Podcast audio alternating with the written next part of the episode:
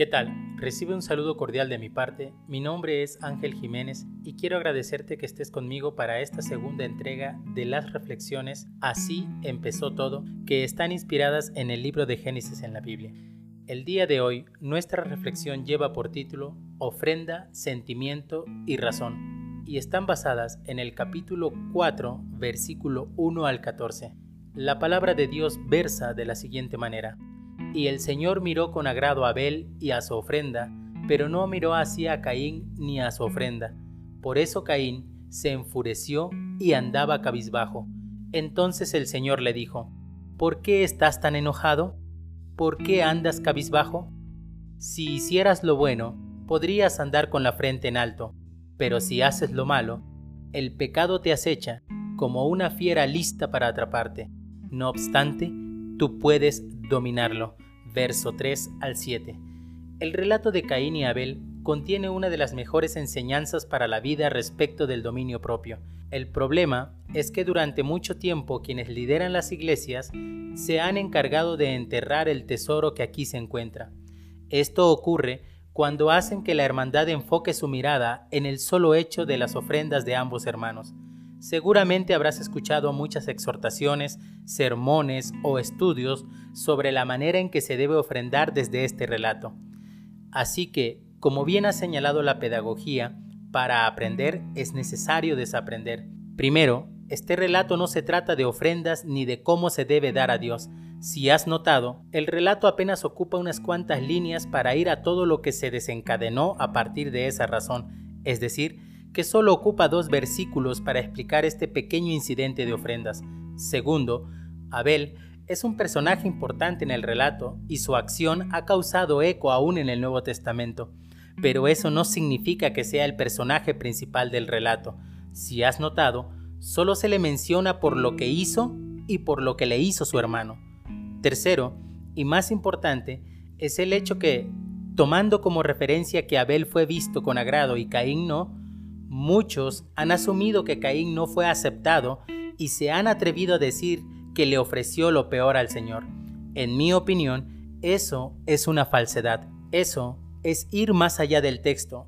Es un abuso en la interpretación del relato y es uno de los peores errores que se han llegado a cometer en términos de interpretación.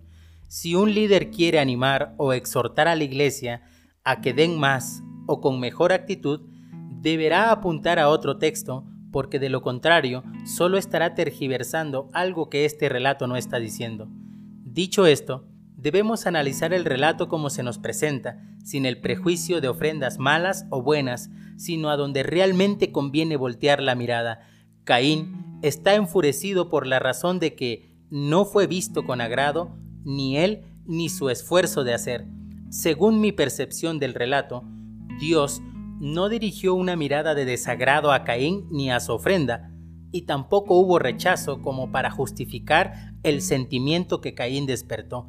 Solo no fue visto con agrado. Seguro fue visto, pero la mirada con agrado solo fue dirigida a su hermano Abel. Para explicar cómo fueron las cosas, tengo una ilustración para contarte. Es un día de esos difíciles, de esos en que llegar a casa se ha vuelto toda una odisea, el trabajo, por lo que haya sido, parece que se tornó más duro y difícil que de costumbre y el sol casualmente ha decidido darnos con toda su fuerza e irradiarnos todo su calor. Pero por fin consigues llegar a casa y te sientas en el sofá muy cansado. Uno de tus hijos te ve ahí, derrotado, y corre al refrigerador y te sirve un vaso de Coca-Cola y te lo alcanza. Tu otro hijo también hace algo, corre a la cocina, toma un par de naranjas y con sus tiernas manos y con apenas sus fuerzas consigue extraer el jugo, hielo y azúcar y también te lo alcanza. Tengo una pregunta. ¿Cuál te agradó más? ¿Despreciaste alguno? Es decir, ¿rechazaste la Coca-Cola? Porque asumo que al igual que Dios, te agradó el esfuerzo de quien te alcanzó el jugo de naranja.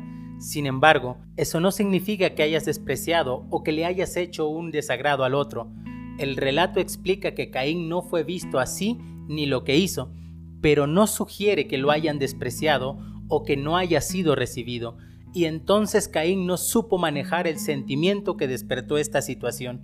Por eso Caín se enfureció y andaba cabizbajo. Creo que nos pasa a todos, sin excepción, cuando alguna situación nos golpea directo a los sentimientos y hace que perdamos el control. Cuando esto pasa, se asoma a la puerta un tiempo de crisis en el que las decisiones que tomamos pueden estar guiadas por los sentimientos o por la razón. La psicología recientemente, digo esto en comparación al tiempo que se escribió este relato, ha propuesto algo que se conoce como inteligencia emocional.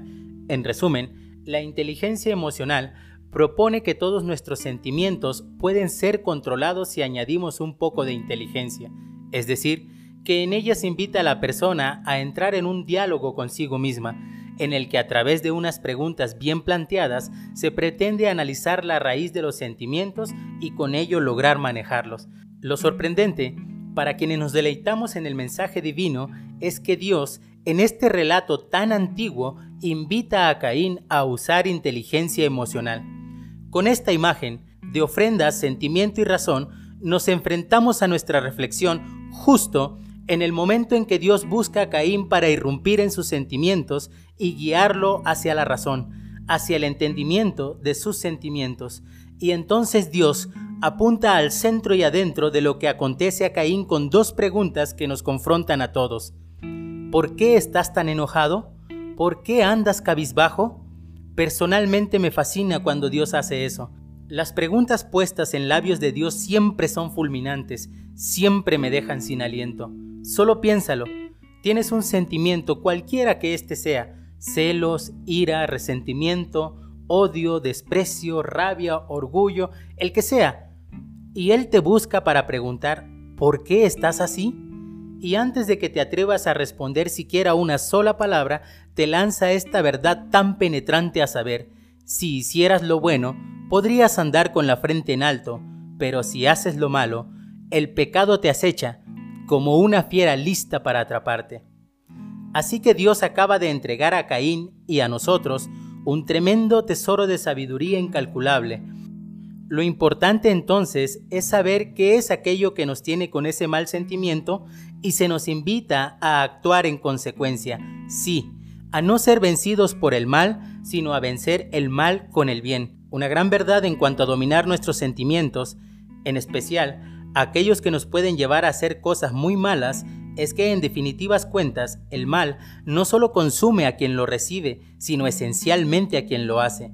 Dios le enseña a Caín que el pecado, es decir, la acción mala, que es guiada por la torpeza de sentimientos no dominados, está al acecho y cuando no usamos de razón, nos atrapa y nos consume, nos lleva a cometer con avidez acciones tan despreciables tales como darle muerte a nuestro propio hermano.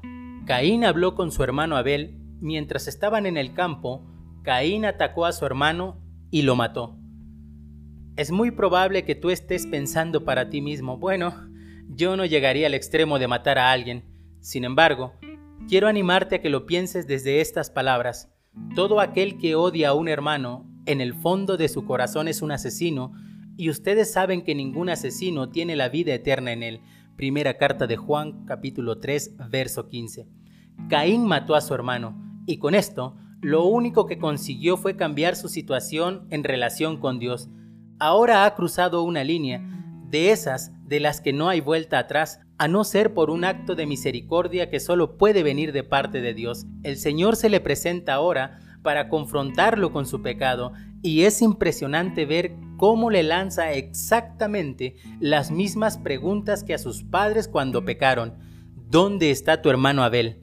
¿Y qué has hecho? Creo que este es uno de los grandes dilemas de todos nosotros.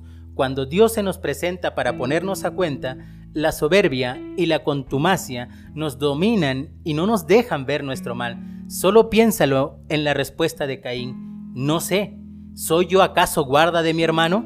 Y respuesta equivocada, porque nuevamente Dios, quien lo sabe todo, no está buscando al muerto sino al vivo. Esto me recuerda a la conclusión a la que llega Eclesiastés. Hay esperanza solo para los que están vivos. Como se suele decir, más vale perro vivo que león muerto. Eclesiastés 9:4. Pero en medio de la soberbia, tanto Caín como nosotros, seguidas veces somos dominados a sostener nuestra postura. Lo trágico y patético de esto es que estamos dispuestos a sostenerla ante Dios, quien lo sabe todo. Cuando esto ocurre, es decir, cuando neciamente somos dominados por sentimientos no controlados, entonces vendrá el cambio de trato de parte de Dios. Por eso ahora quedarás bajo la maldición de la tierra, la cual ha abierto sus fauces para recibir la sangre de tu hermano que tú has derramado. Cuando cultives la tierra, no te dará sus frutos, y en el mundo serás un fugitivo errante. Este castigo es más de lo que puedo soportar, le dijo Caín al Señor. Hoy me condenas al destierro, y nunca más podré estar en tu presencia. Andaré por el mundo errante como un fugitivo, y cualquiera que me encuentre, me matará. Génesis 4, verso 11 al 14. Llegados hasta este punto de nuestra reflexión, estamos ante el momento más crucial de la situación de Caín, por no decir también de la nuestra. Caín reflexiona y concluye tres cosas. Este castigo es más de lo que puedo soportar. Nunca más podré estar en tu presencia. Cualquiera que me encuentre, me matará. Es cierto, Caín tiene razón porque cuando se trata de nosotros parece que a Dios se le está pasando la mano con su castigo. No sé si te has visto envuelto en una situación como esta, en la que no le dejas más opción a Dios que cambiar la forma de tratar contigo. Esto es verdaderamente alarmante, peor aún si lo piensas desde lo que nos recuerda el autor a los hebreos. Terrible cosa es caer en manos del Dios vivo. Hebreos 10:31. Creo que en medio de tanta obstinación de Caín, Debemos agradecerle que al fin haya tenido un poco de lucidez en cuanto a su situación y que nos haya mostrado esta luz. Nunca más podré estar en tu presencia.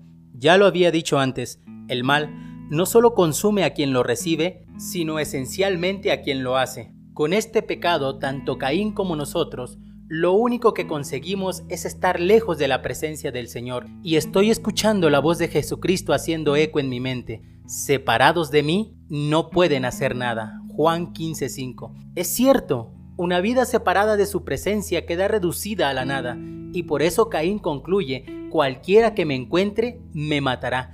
¡Qué ironía! Acaba de matar a su propio hermano y ahora, ¿le parece algo terrible que alguien más lo mate a él?